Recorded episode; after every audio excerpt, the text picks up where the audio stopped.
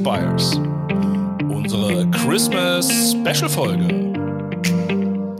Mit Thomas, Gregor und mir, dem Erik. Moin Jungs, moin Jungs. Moin, hallo. Cool. Mensch, Eine Cloud Inspires Folge. Was, was ist Cloud Inspires? Helft mir, Jungs. Das ist unser Outtake, würde ich sagen. Warum?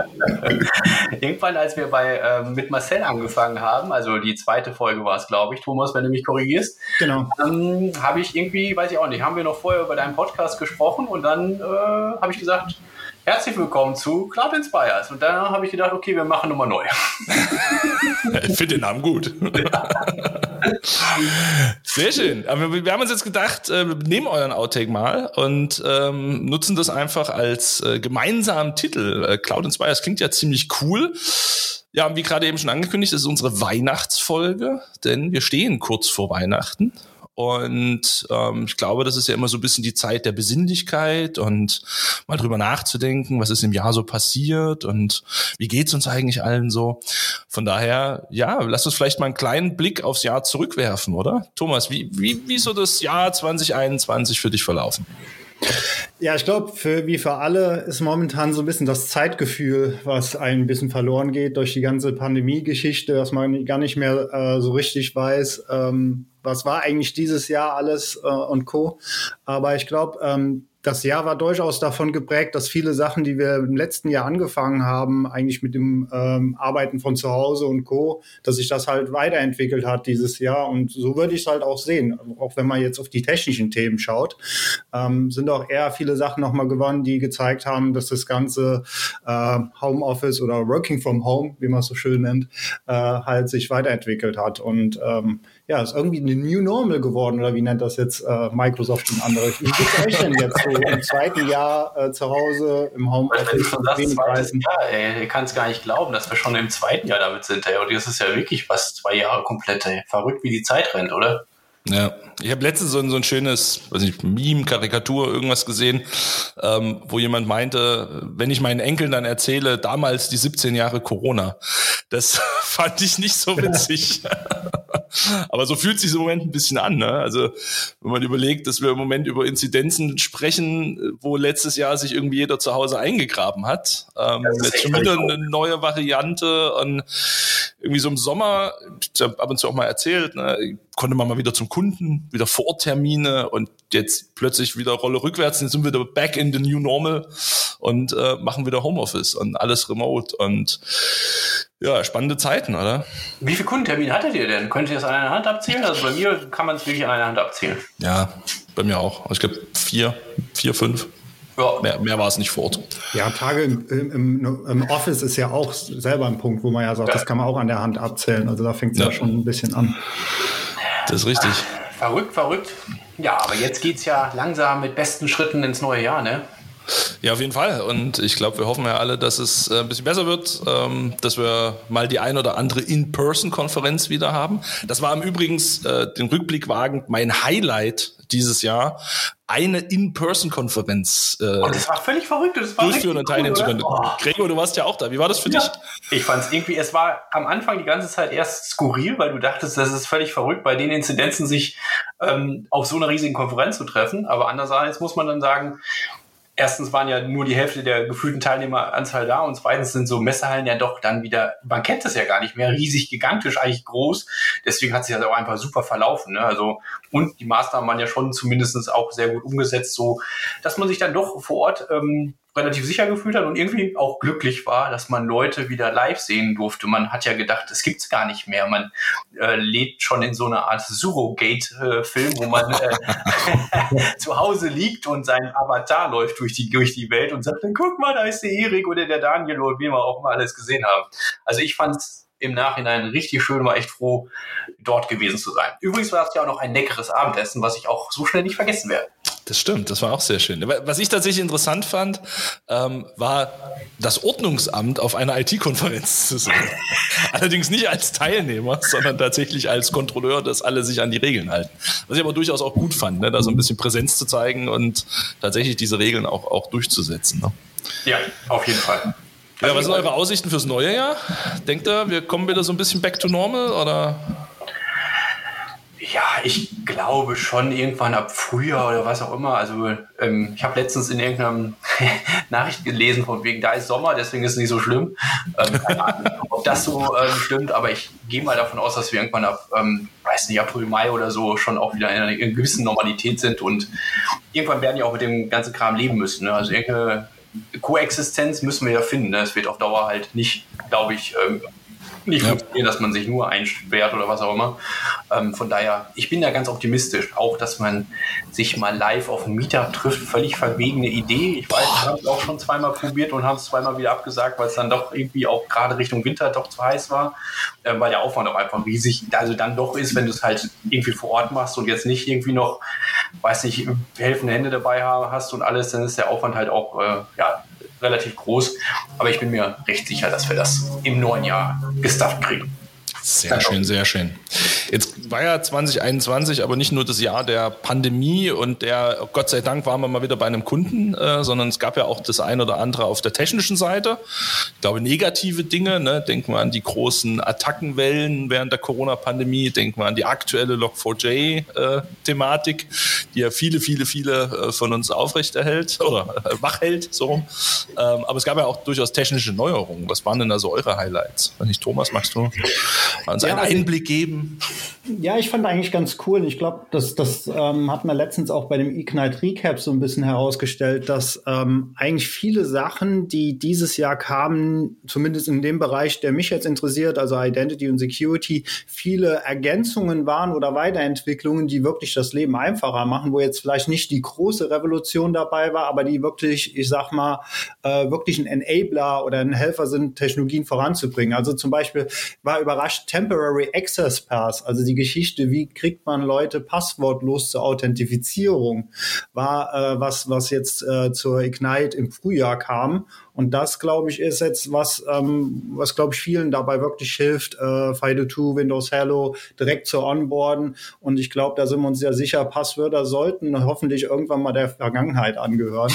Und so Sachen, oder wenn man das sieht im, äh, im äh, Microsoft Sentinel-Bereich, ja? ich darf nicht mehr Azure Sentinel ja sagen, im Microsoft Sentinel-Bereich tut sich ja einiges. Und also generell die, dem Security-Bereich ähm, ist schon cool zu sehen, wie Microsoft da doch ähm, die die Geschwindigkeit hochhält. Und wie du schon sagtest, es wird ja auf der anderen Seite ja auch nicht weniger. Also wenn man die Angriffe der äh, ja. letztes Jahr oder dieses Jahr gesehen hat, dann äh, sollten wir auch das Werkzeug bekommen, da äh, entsprechend zu detekten und zu mitigieren. Ja. Mhm.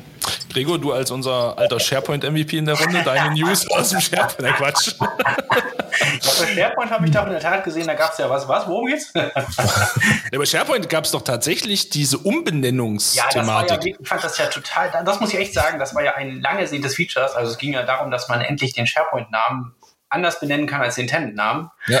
Ähm, aber ich habe dann mir das mal angeguckt und das, äh, ja, also so einfach, wie man sich das vorstellt. Also es ist dann einfach, aber es funktioniert dann nicht so einfach, weil du hast dann echt viel zu tun mit, ob die Links danach noch funktionieren und und und. Mhm. Ich hatte in der Tat das für einen Tennis ins Auge gefasst und habe mich erstmal dagegen entschieden, weil ich äh, jetzt doch nicht so SharePoint äh, erfahren bin, dass ich äh, dachte, nee, bevor ich da irgendwas zerhaue und dann am Ende nicht weiß, äh, lassen wir es erstmal. Okay, aber jetzt mal äh, real deine technischen Highlights? Also ich muss sagen, ich fand, also einmal die ganze ähm, Klamotte die Umbenennung, und das ist ja jetzt gar nicht so lange her, von ähm, Azure Security Center Microsoft Defender. Finde ich einerseits endlich gut, weil es halt eben endlich mal unter einem Schirm ist. Allerdings finde ich den Namen halt völlig unglücklich gewählt bei Microsoft Defender for Cloud und jetzt hängen wir demnächst noch Cloud oder haben wir ja schon Cloud Apps dran und keine Ahnung. Für, und es, also ist nicht so richtig klar, auch nach der Umbenennung, dass der Microsoft Defender for Cloud ja auch durchaus für On-Prem-Systeme zuständig sein kann, wie zum Beispiel durch Azure Arc.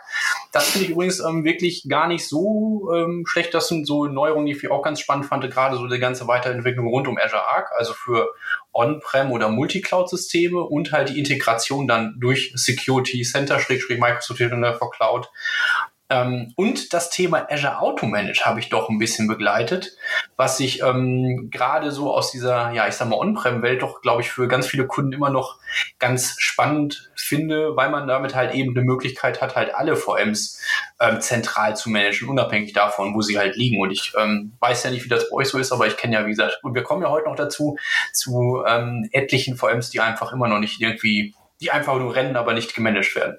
Ja, das waren so, also Themen, die ich ganz cool fand und auch ganz interessiert begleitet habe. Wie war es denn bei dir, Erik? Genau. Tja, also ich bin ja so ein Cloud-Jünger, das, das weiß man ja.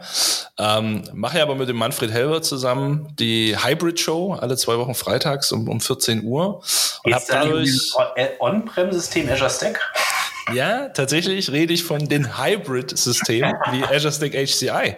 Und ich muss tatsächlich sagen, ich bin ja also auch einer der größten Skeptiker. Ich bin auch ein Riesenskeptiker, wenn es um VDI geht. Ich bin auch, also ne, da so, bin gerne da und hinterfrage, ist das denn wirklich notwendig? Wer braucht es? Warum sollte man das tun und so weiter?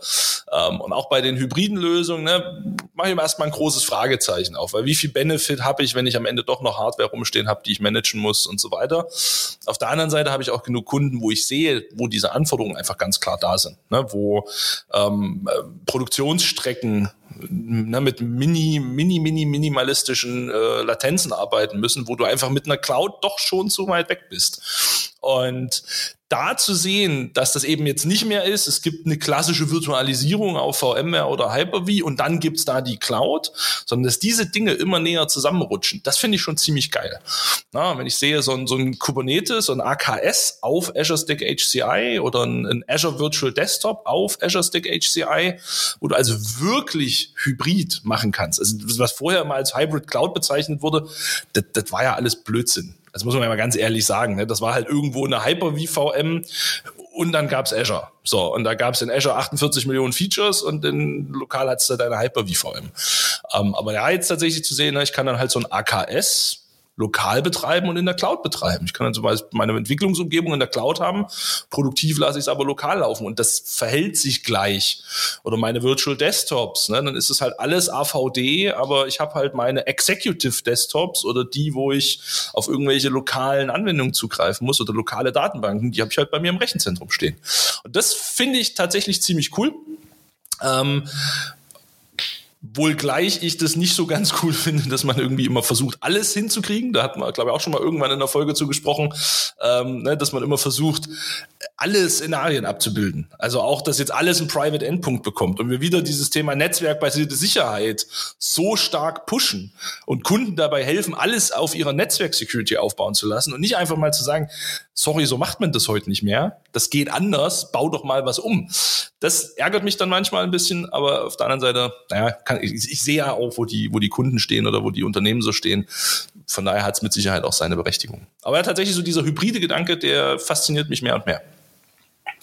Also ich kann das ja auch völlig unterschreiben. Äh, ich finde aber auch gerade genau dieses Thema Private Link ist halt auch so ein ja, völliges Diskussionsthema meiner Meinung nach. Und der zweite Punkt, den du gesagt hast, auch ne, die ganzen Lösungen, ganz wichtig dabei ist einfach, ne, dass die dass es notwendig ist. Nicht nur machen, weil es, man es machen kann, sondern weil man wirklich einen Mehrwert davon hat oder weil man es machen muss, weil es halt nicht anders geht oder weil es mit der Cloud nicht abbildbar ist oder was. Oder weil man halt eben einfach den Business Need dafür hat. Und ich finde, das ist halt immer noch ein ja. Punkt, der einfach viel zu wenig dabei herauskristallisiert wird. Ich weiß nicht, wie ist das bei dir, Thomas? Du hast doch, du bist ja auch viel im Security-Bereich auch unterwegs. Wie siehst du das?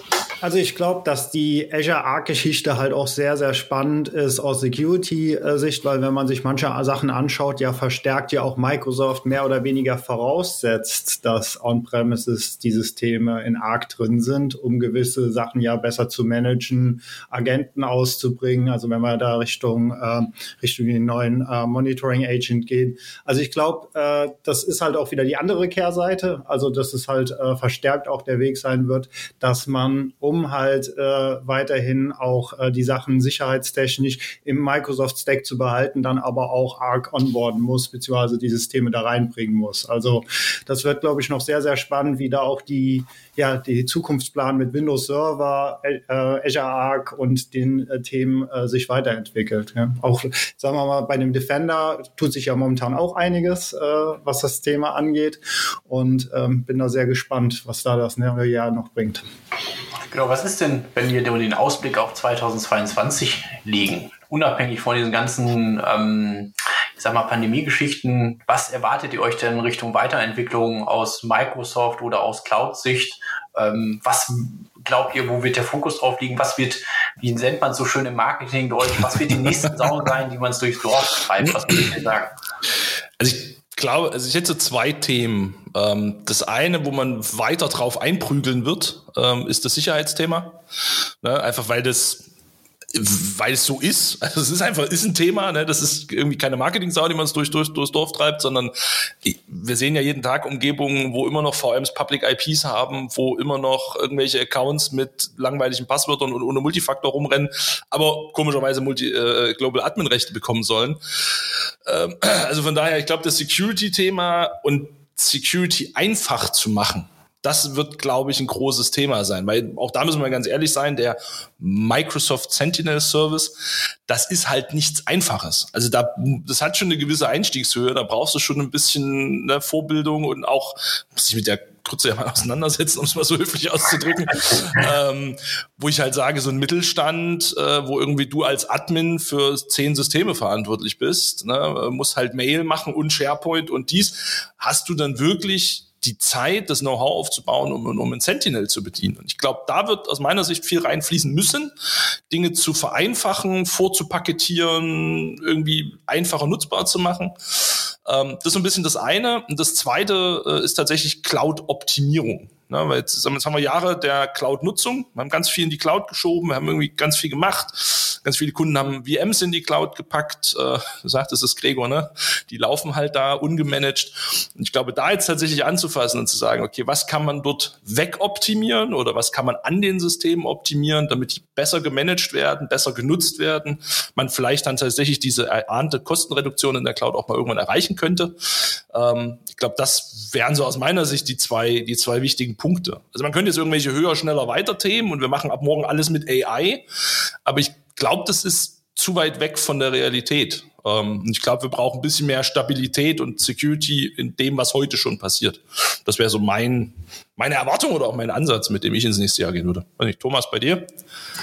Also erstmal vielleicht zu dem Punkt, den du gesagt hast mit dem Vereinfachen. Da bin ich komplett bei dir. Das würde ich noch einen weiteren Punkt ergänzen, nämlich das Thema Operationalisierung. Also selbst die Unternehmen, die es nicht selber betreiben und Richtung eine Managed Service Provider gehen, da hat halt auch Microsoft noch paar Hausaufgaben zu tun, um die Automatisierung noch stärker zu unterstützen. Also mit Lighthouse-Themen, auch gerade bei M365 oder auch der, ähm, ja, ich sag mal, Schnittstellen zur Automatisierung. Ähm, da gibt's noch, glaube ich, auch noch Verbesserungen Verbesserungspotenzial. Aber ansonsten würde ich zwei äh, Schwerpunkte sehen. Das eine ist, dass ähm, es durchaus ähm, auch Unternehmen gibt, die Multicloud jetzt schon machen und die ja auch das Problem sehen, darüber hinaus, äh, ich sag mal, eine einheitliche Sicherheitssicht äh, zu bekommen und vor allen Dingen eine Kontrolle. Und was Microsoft sehr clever ja jetzt mit ARC und auch der Neuausrichtung für Microsoft Defender for Cloud gemacht hat, ist zu sagen, wir haben eine Management Plane,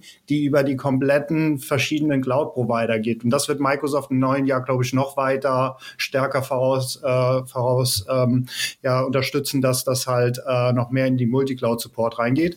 Und das Thema, was wir ja dieses Jahr auch gesehen haben, die Zuliefererkette, also hier Supply Chain Attacken, also ist ja das, wo eigentlich momentan am meisten auch Log4j ist ja eigentlich, wenn man will, auch, geht ja auch in Richtung Supply Chain. Da wird man verstärkt auch äh, DevSecOps-Themen sehen und wie wir diese ganze Kette an Komponenten, die in der Wertschöpfung für eine Softwareentwicklung dabei ist, stärker kontrolliert und absichert. Ich glaube, mhm. das werden die großen Themen sein. Und Gregor, was sind denn deine Top-Themen? Ich weiß nicht, ich würde die fast alle so unterschreiben. Ähm, ich glaube, ein Thema, was noch mit ganz eine große Rolle spielen wird, ist halt auch das Thema Automatisierung, auch gerade im Multicloud-Ansatz halt, dass man hoffentlich auch mal davon wegkommt, halt für alle Sachen irgendwie das Portal zu nutzen und wirklich mehr diesen codebasierten Ansatz zu nutzen, zumindest für produktive Landschaften. Ich bin ja auch völlig dabei, dass man das nicht komplett vielleicht für alles durchziehen kann, aber, aber zumindest für die produktiven Landschaften, dass man es da schafft, die, den Automatisierungsgrad deutlich zu erhöhen.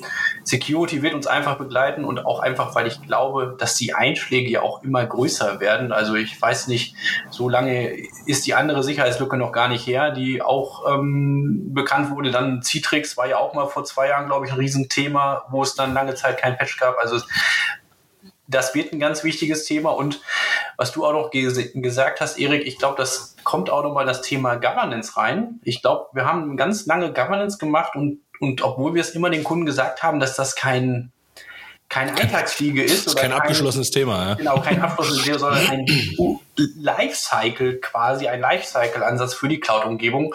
Ich glaube, das ist ein ganz wichtiges Thema, dass man das vielleicht mit den Kunden nochmal angeht und sagt von wegen, das ist ein Thema, was euch begleiten soll und gar nicht, um es euch um es euch schwerer zu machen, sondern um es halt am Ende auch leichter zu machen, weil ihr halt diese Compliance-Sachen berücksichtigt, weil ihr halt auf bestimmte Guidelines halt guckt oder weil ihr auch hin und wieder auch mal den Azure Advisor einfach nur alle zwei Wochen, zwei Monate öffnet oder was auch immer, um zu sehen, was steht mir denn Microsoft oder auch der andere Cloud-Anbieter vor, was kann ich denn vielleicht auch verbessern. Und das würde schon helfen für viele, viele Umgebungen, um die halt auch nochmal ein Stück weit ja, besser darzustellen, Kosten einzusparen, was auch immer.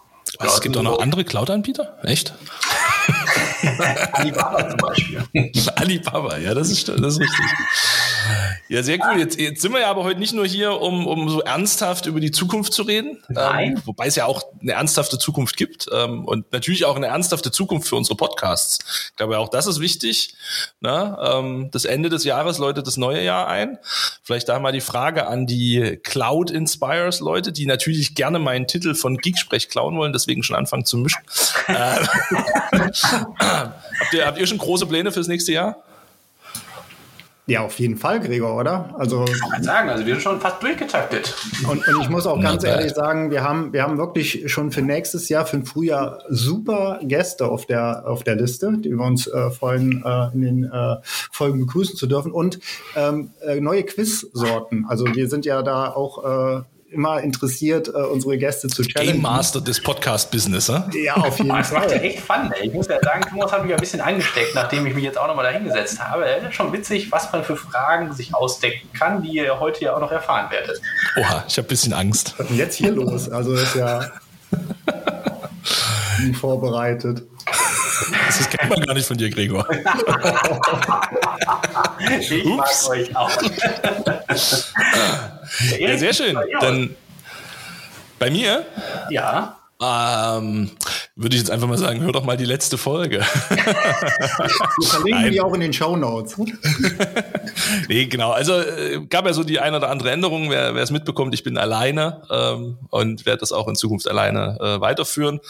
Ähm, ich werde ein bisschen rumexperimentieren tatsächlich. Ähm, ich habe ein paar Formatideen, ähm, tatsächlich kürzere, schnellere Podcasts, ähm, vielleicht aber auch mal längere Themen. Werde ein bisschen ausprobieren, ein bisschen Feedback einholen, mal gucken, was, was bei den Leuten so ankommt oder was eben nicht ankommt. Und ähm, ja, irgendwo wird es auf jeden Fall weitergehen. Habe auch schon ein paar äh, spannende Ideen für Gäste, habe tatsächlich auch schon die ersten Verabredungen für Gäste. Und was man sich vielleicht vorstellen könnte, ähm, habe ich ja vorhin gerade eben schon so gesagt, das Hybride reizt mich doch schon auch ein bisschen, dass durchaus auch diese hybriden Themen immer mal Einzug finden werden in den Podcast. Ich freue mich genau. drauf. Ich mich auch. Aber ich würde es echt cool finden, wenn, wenn der Magic Wish in, äh, in dem Podcast bestehen bleibt. Das fand ich The immer. Magic Wish, ja. Ja, auf jeden Fall. Wäre vielleicht heute für die Folge auch noch eine Idee. Gegen nee, können, wir, können wir am Ende noch machen. so, jetzt, äh, Gregor hat gesagt, er hat sich vorbereitet. Ähm, jetzt habe ich ein bisschen Angst. Gregor, erzähl mal, was hast du denn vorbereitet? Also ich habe ein kleines Quiz mitgebracht und das Ach, kennt ihr natürlich auch. Äh, und da Thomas ja diesmal am Wochenende äh, etwas andere Sachen zu tun hatte, habe ich mir gedacht, ich denke mir das mal selber aus, weil dann habt ihr nämlich beide die Challenge äh, von wegen ähm, die Fragen zu beantworten. Ihr seid praktisch die beiden Gegner in diesem Quiz. Ähm, und ich habe mir auch peinlich darauf geachtet, dass die Sache nicht im bei unserem gemeinsamen OneNote. Äh, das war nämlich das erste, erste Ansatz, den ich dann probiert habe. Und dann habe ich gesagt, nee, das macht irgendwie keinen Sinn, wenn Thomas noch die Fragen und die Antworten lesen kann. Ähm, es, wir werden eine Runde Blamieren oder Kassieren spielen. Oha. Jetzt muss ich ja als notorischer Nicht-Fernsehgucker zugeben, ich habe davon schon mal gehört, ich habe keine Ahnung, wie es geht. Habe ich mir gedacht und deswegen habe ich die Regeln natürlich auch, weil das ja nicht ganz so einfach ist in dieser Podcast-Folge und ich jetzt auch gerade keinen Buzzer für euch habe.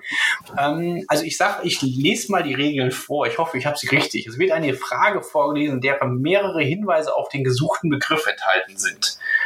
Derjenige, der sicher ist, den gesuchten Begriff zu kennen, sagt zuerst seinen Namen. Das ist wichtig, weil das quasi der Buzzer ist. Also wenn okay. ihr den Namen sagt, dann habt ihr die Möglichkeit, die Antwort zu geben. Ihr solltet sie dann innerhalb von fünf Sekunden geben. Wenn die Antwort richtig ist, kriegt ihr einen Punkt. Wenn die Antwort falsch ist, hat der Gegner die Möglichkeit, diesen Punkt zu erhalten. Wenn ich Thomas sage, muss Thomas dann antworten. Das ist eine Frage auch gewesen. Dann müsst man drüber nachdenken, wenn du das zweimal machst, ob es dann einen Strafpunkt gibt für dich. Das Oh, heißt, also, Thomas kriegt sowieso einen Punkt. Okay, nee, dann lassen wir das. Äh, genau, also ähm, habt ihr das verstanden soweit? Es klingt äh, ja gar nicht so kompliziert. Wie strategisch ist man erfolgreich, indem man wettet, dass der andere immer das Falsche sagt? Äh, Bei mir bist du da strategisch sehr erfolgreich. Ich bin gespannt. Wollen wir mal mit der ersten Einstiegsfrage anfangen? Obwohl, da muss man überlegen, ist das die richtige? Vielleicht nehme ich Sehr eine. nervös, ehrlich gesagt. Ich nehme mal eine einfache erstmal. Es ist ja nicht so, dass es aufgezeichnet würde. Nee, Gottes Willen. Genau. äh, oh, ist ja schon fast einfach eigentlich, genau. Ähm, also denkt dran, ne? erst den Namen sagen. Wenn Ja. ihr den Namen sagt, habt ihr die Zeit zu antworten. Dann könnt ihr noch eine Sekunde drüber nachdenken, aber solltet ihr eigentlich sofort antworten. Wie gesagt, wenn die Antwort falsch ist, kriegt der Gegner die Möglichkeit zu antworten. Wenn er dann richtig antwortet, kriegt er einen Punkt. Ansonsten gibt es gar keinen Punkt für beide. Okay. So, dann fangen wir mal an. Die erste Frage und zwar: Steve Ballmer stellte diese Geräte auf einem eigenen Event am 18. Juni 2012 der Öffentlichkeit vor. Die erste Version wurde unter einem eigenen Namen von Steve Sinofsky vorgestellt. Preislich sollten diese Geräte vergleichbar mit anderen ARM-basierten Geräten sein. Ja, Äh, oh, oh, jetzt. Äh, Zune. fünf. Falsch. Erik, jetzt hast du die Möglichkeit zu antworten. Äh, äh, Baum. ich habe keine Ahnung. Echt? Jetzt was ist denn da los, ey? Ich lese mal weiter vor. Also ich war die erste Version wurde unter eigenem Namen von Steve Sinofsky vorgestellt. Preislich sollten diese Geräte vergleichbar mit anderen ARM-basierten Geräten sein und die Intel-basierten Geräte vergleichbar mit anderen Ultrabooks. Wie nannte sich das erste Gerät, welches Steven Sinofsky vorstellte und damit eine komplett eigene Gerätemarke für Microsoft eröffnete? Jetzt Erik? Nee, da waren die Surface? Richtig! Da habt ihr aber beide gar keinen Punkt gerade gekriegt. Wieso? Ja, weil die Hätte ich das in dem Moment schon beantworten müssen? Ja, Baum war nicht die richtige Antwort. ja Aber welches Jahr war das nochmal? Was? Welches Jahr? Äh, 2012. Ah, okay. Ja, du guckst mal auf mein Alter. okay, ja, also Spielprinzip verstanden, komplett durchgefallen, aber ist okay. Alle, alle die jetzt zuhören, denken sich, ja, das ist doch total einfach, das weiß man doch. Ich hatte die ganze Zeit Windows Phone oder irgendwas im Kopf. Windows Phone Aber- war noch früher. Ja, Ja, so, ne? Ich war noch älter unterwegs. Aber das könnte spannend werden, Erik, wenn wir hier mit beide mit null Punkten rausgehen. Das, Das ist gut, ne? Ich Okay, habe los, weiter. ich hab extra die einfachste Frage rausgenommen. Hab ich gedacht. Ja, nee, ist klar. das die einfachste war. Herzlichen Glückwunsch. Ey. Äh, fangen wir mal an mit der. Ach, hier, guck mal, das ist was Schönes. Die nächste Frage. Im Jahr 1986 wurde diese Firma mit einem Startkapital von 3 Millionen US-Dollar in Richardson, Texas, gegründet und zog kurz darauf bereits nach Coral, Coral, Coral Springs, Florida um. Der ursprüngliche Firmenname musste jedoch kurze Zeit später umbenannt werden, da der Name Markenrechte verletzte. Viele der Gründungsmitglieder waren bereits an der Entwicklung von OS2 tätig. Da die Idee des Gründers beim OS2-Projekt nach einer Mehrbenutzerunterstützung jedoch keine Zustimmung fand, gründete er eben dieses Unternehmen. 1993 übernahm dieses Unternehmen Netware Access Server von Novell. Dieses Produkt wurde vom gesuchten Unternehmen weiterentwickelt unter dem Namen WinView veröffentlicht. Wie heißt das gesuchte Unternehmen? Erik Ja. Novel?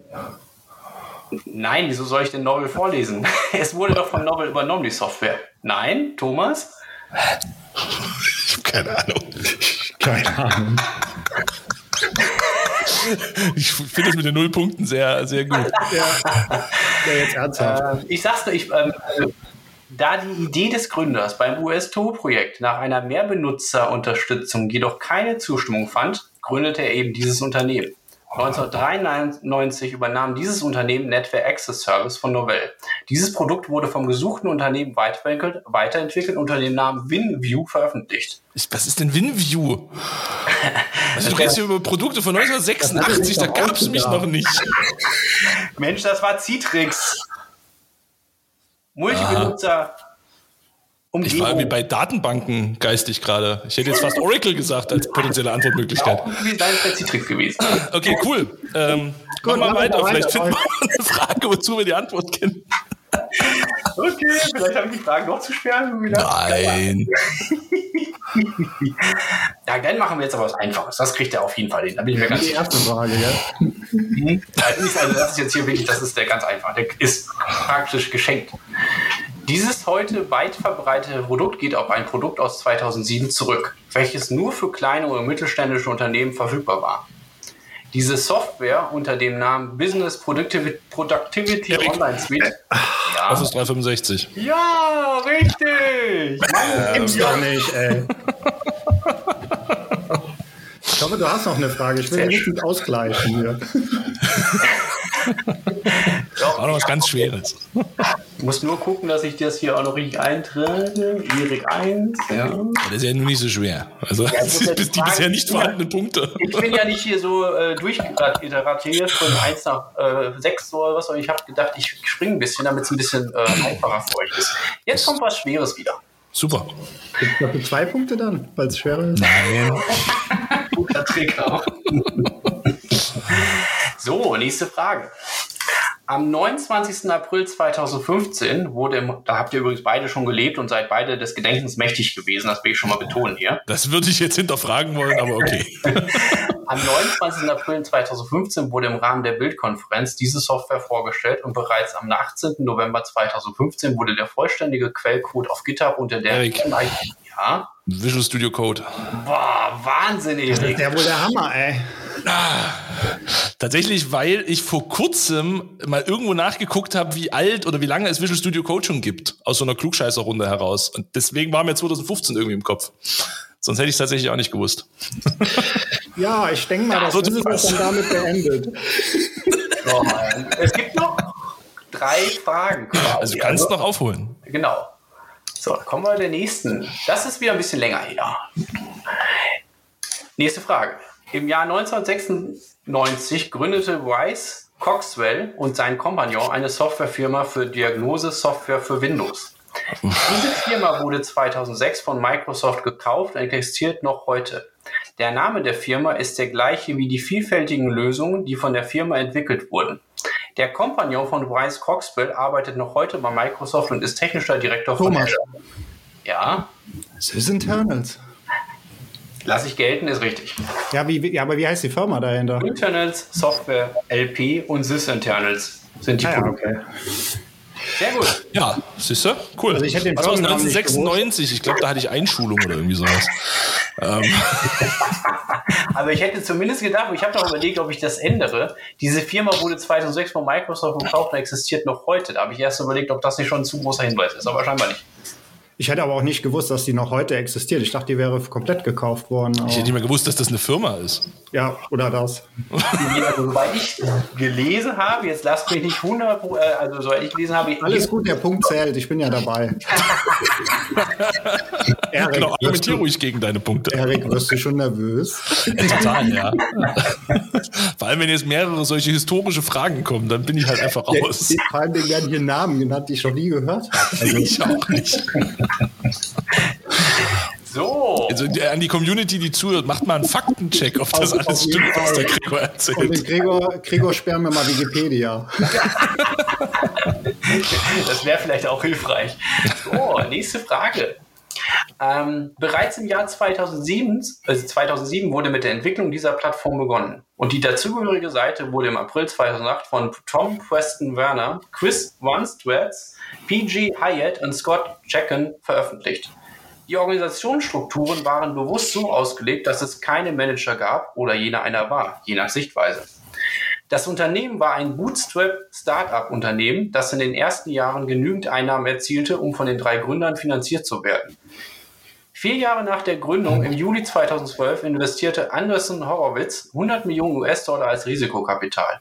Im Juli 2015, nach das, nachdem das Unternehmen, äh, nach, äh, wurden weitere 250 Mil- Millionen US-Dollar als Risikokapital ähm, investiert.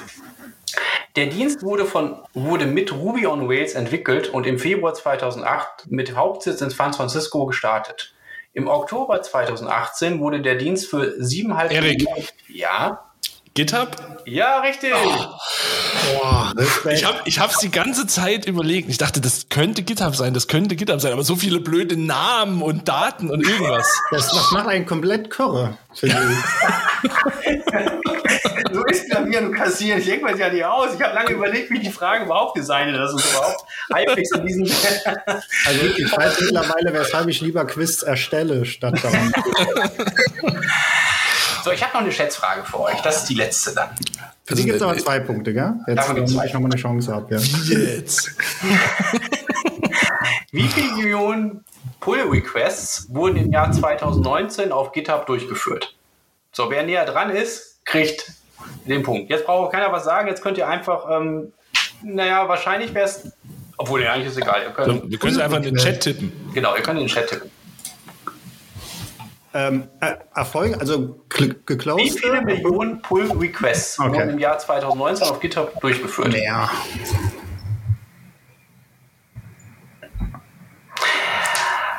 Erik, der Ja? Punkt ist für dich. Es sind 87 Millionen gewesen.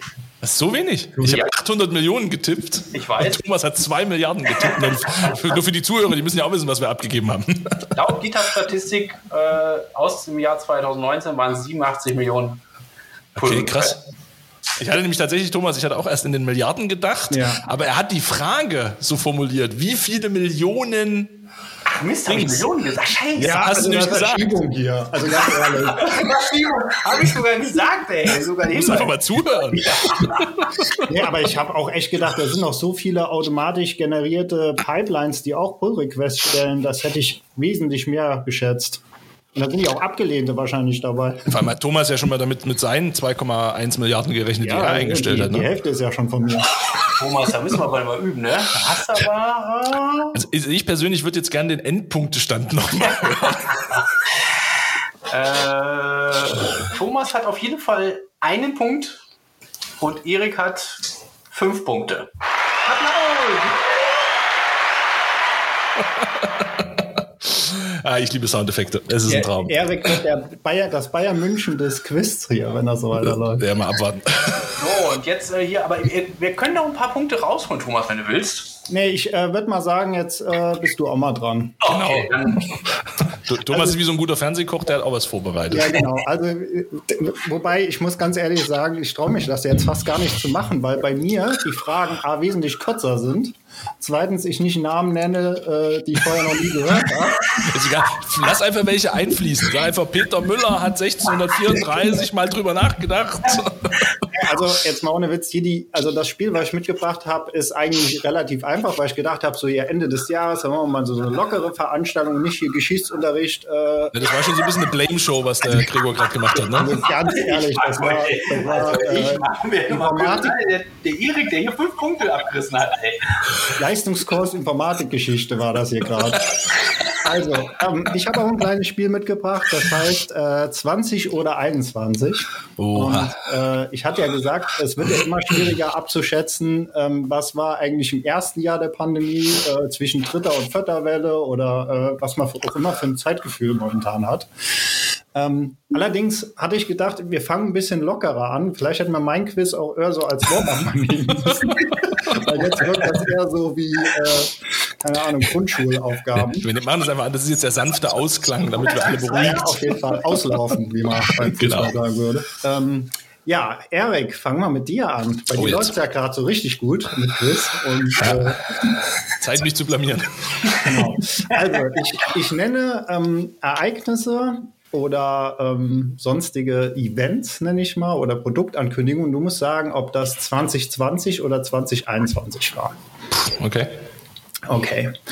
Ähm, jeder erinnert sich ja noch an ähm, die ähm, Angriffe Nation State Attacks, die ja durchaus zugenommen haben. Und dort gab es äh, die, ähm, ja, die Organisation bzw. Gruppierung Nobelium, die Attacken gemacht hat. Und die Frage ist, wann war Solarigate äh, SolarWinds Attacken? 2020 oder 2021? Scheiße. Ich, te- boah, ich Würde jetzt behaupten, das war entweder Ende letzten Jahres oder Anfang diesen Jahres. Ähm, ich sag mal 2021. 2021. Kriegst du noch das genaue Datum hin? Nein, Spaß beiseite. Also, 4.6., keine Ahnung. nee, also wo, wo, wo, ist jetzt hier der Klang? Ja, so, jetzt müsst ihr wissen, was es ist, gell? Ja, du musst du sagen, was es ist. ja, es ist leider falsch. Es ist tatsächlich noch 2020 und äh, wenn ich das richtig in Erinnerung habe, so rum Dezember. Also es war. Ich sag doch, ich sag doch Ende 2020 ja, ich, einfach. Ich, das ist ja in meiner Blase halt erst Anfang 21 aufgetaucht, von daher. ja, dann schauen wir mal beim Gregor, wie es so, so ist. Wie es ähm, läuft, meinst du?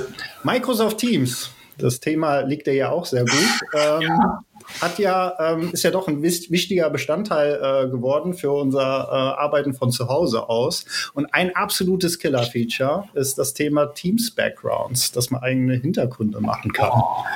So, wann wurde dieses Feature eingeführt? 2020 oder 2021?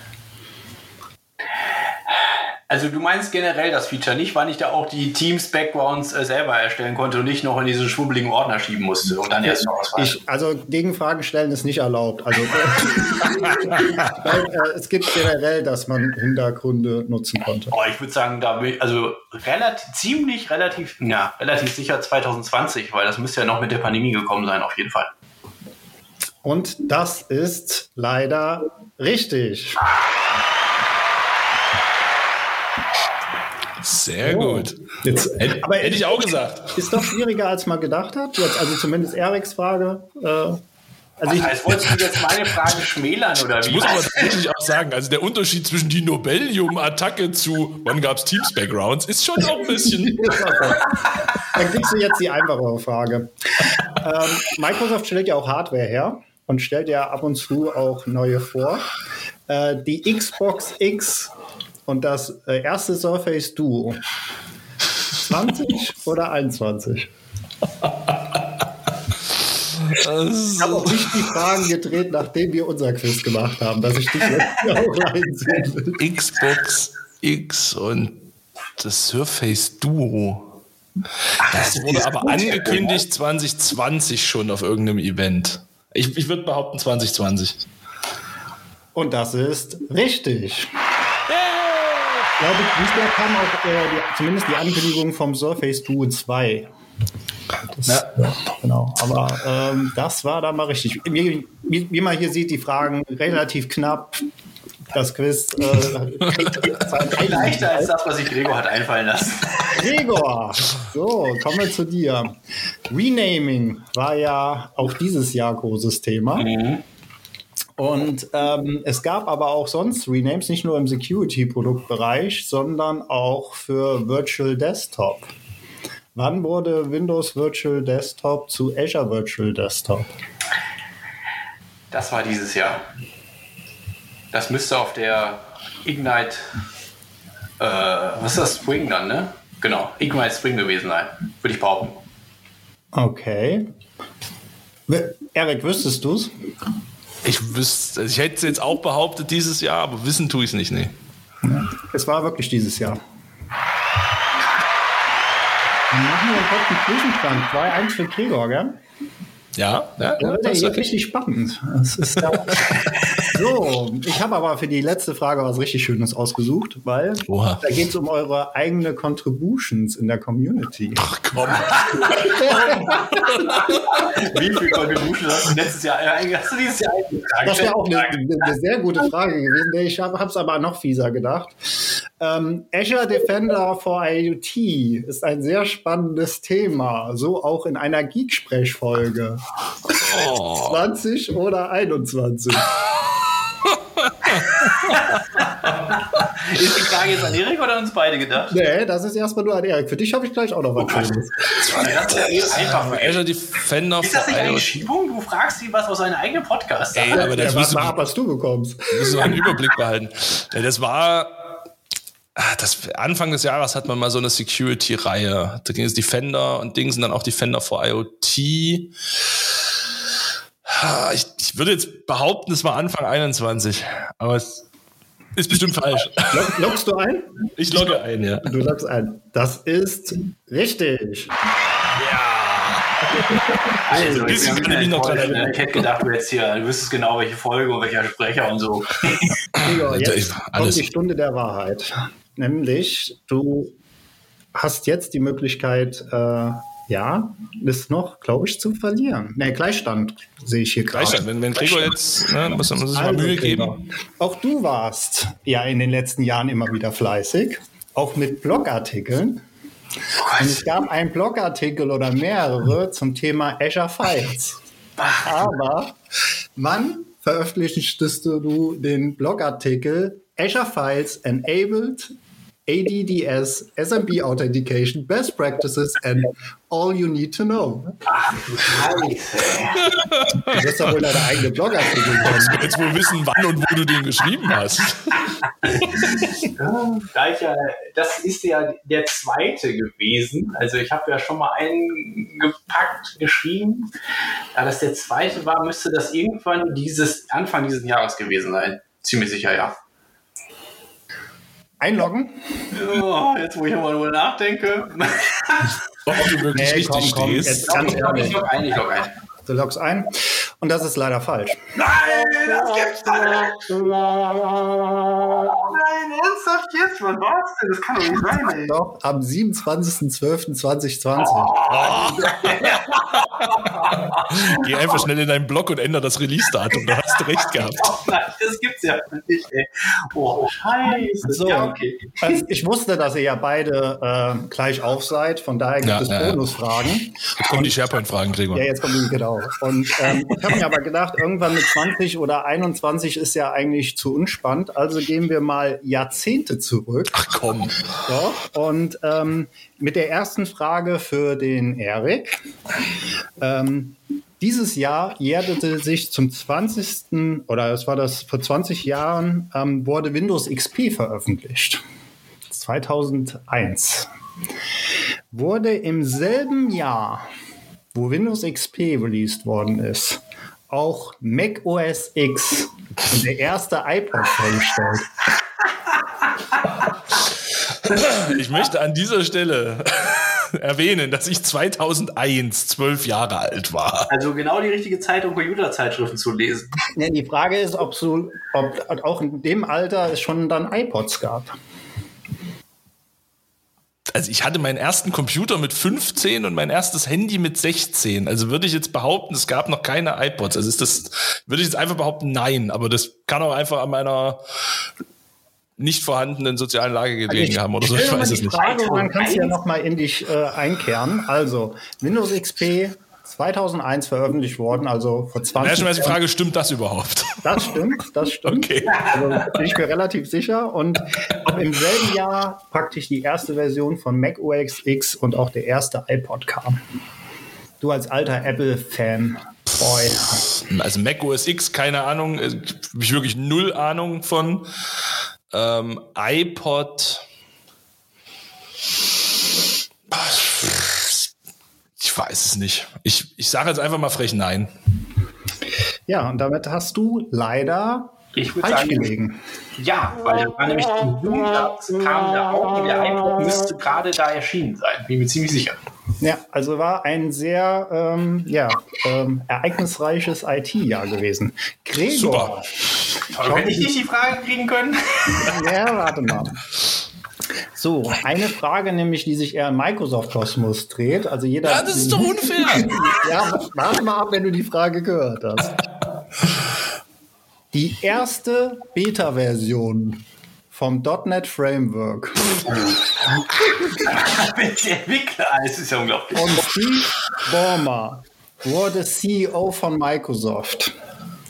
Re hatte, äh, reden wir da über das Jahr 2000 oder das Jahr 2001 oder irgendein anderes Jahr? Also war das, dass er sich zum 20. Mal gejährt hat dieses Jahr? Sind das jetzt drei Fragen, also drei Antwortmöglichkeiten? Nein, nein, nein. Also, ja du kannst ja die Frage nochmal stellen. .NET Framework und Steve Ballmer wird CEO von Microsoft. 2001 oder nicht? Erik, bist du mit der Frage von dir jetzt zufrieden, die du bekommen Ich bin hast? sehr zufrieden mit der Frage von mir. 2001 sagst du? Also auch ein 2001 richtig ist, ne? oder nicht falsch? Ne? Genau, ob, ob die beiden Ereignisse 2001 waren oder nicht. Developers, Developers, Developers, Developers, Developers. ich würde sagen, ja. Und damit liegst du leider auch falsch. Jahr 2000. Und da wir jetzt immer noch einen Gleichstand haben, machen wir mal eine Schnellrunde. Ihr müsst Boah. schätzen, auch ein rundes Ereignis, was sich mehr oder weniger gejährt hat, mit folgenden Events. Google kauft Motorola, Microsoft kauft Skype. Es war ein Jahr mal gewesen, wo es relativ viele Firmenkäufe gab in der IT-Branche. Vor wie vielen Jahren war das? Darf ich einfach die Jahreszahl sagen? Oder? Nee, äh, vor, wie viele Jahre es zurückliegt. Es sind auch relativ runde. Äh, Microsoft der, der kauft zuerst Skype. das Richtige sagt, hat auch gewonnen. Zehn Jahre. Eric, con congratulations. Sind es tatsächlich genau zehn Jahre? Ja. Also zumindest, was ich recherchiert habe. Also gerne hier auch ans Publikum der Faktencheck. So, dann können wir jetzt aufhören, weil ich glaube, ich habe jetzt gerade Vorsprung, ne? Hast du noch eine? Nee, das, ähm, wär, also wenn ihr jetzt noch Gleichstand gehabt hättet, dann hätte ich ein Problem gehabt, ja. Sehr gut.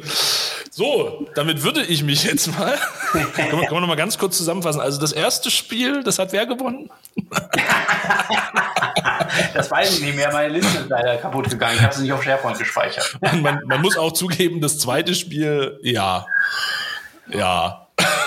War, war, also dafür, dass du vor mir es ist total einfach, fand ich es auch durchaus schwer. Irgendwelche .NET-Entwicklungsdaten. Oh, danke auch echt.